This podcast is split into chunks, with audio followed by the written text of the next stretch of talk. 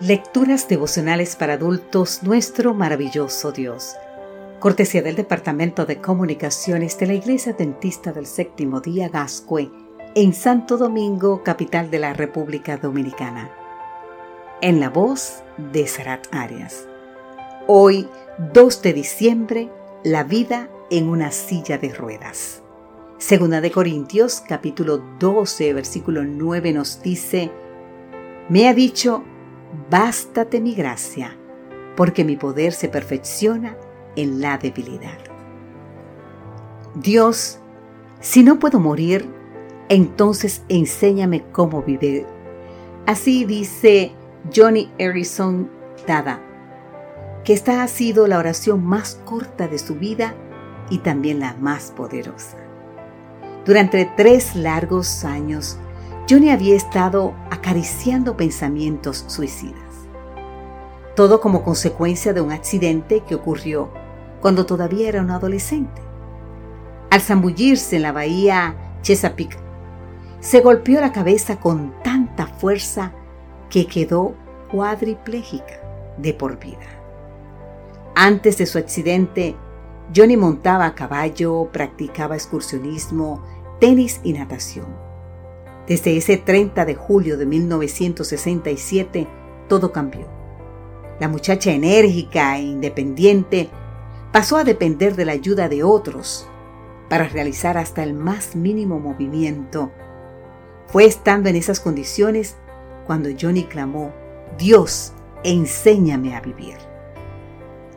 ¿Respondió Dios su oración? Cuenta ella que las cosas no cambiaron de un día para otro pero su manera de ver la vida sí cambió.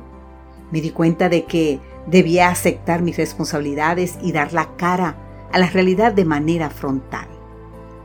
Con la ayuda de Dios tenía que aprender lo imposible, manejar mi vida desde una silla de ruedas.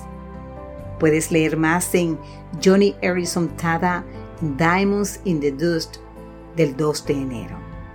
Así lo hizo. ¿Y en qué forma? Apoyada en Dios y desde su silla de ruedas. Johnny fundó Johnny y sus amigos, una organización que durante más de 40 años había brindado ayuda a personas con discapacidad. Ha escrito varios éxitos de librería y dirige un programa de radio con una audiencia que supera el millón de oyentes por semana. Conduce retiros espirituales para personas con discapacidad y su programa de Wells for the World, Rueda para el Mundo, ha distribuido miles de sillas de ruedas en países en vía de desarrollo. ¿Estás ahora mismo sufriendo como consecuencia de alguna enfermedad o discapacidad, querido amigo, querida amiga? ¿Están las amarguras y los resentimientos corroyendo tu alma por golpes que te ha dado la vida?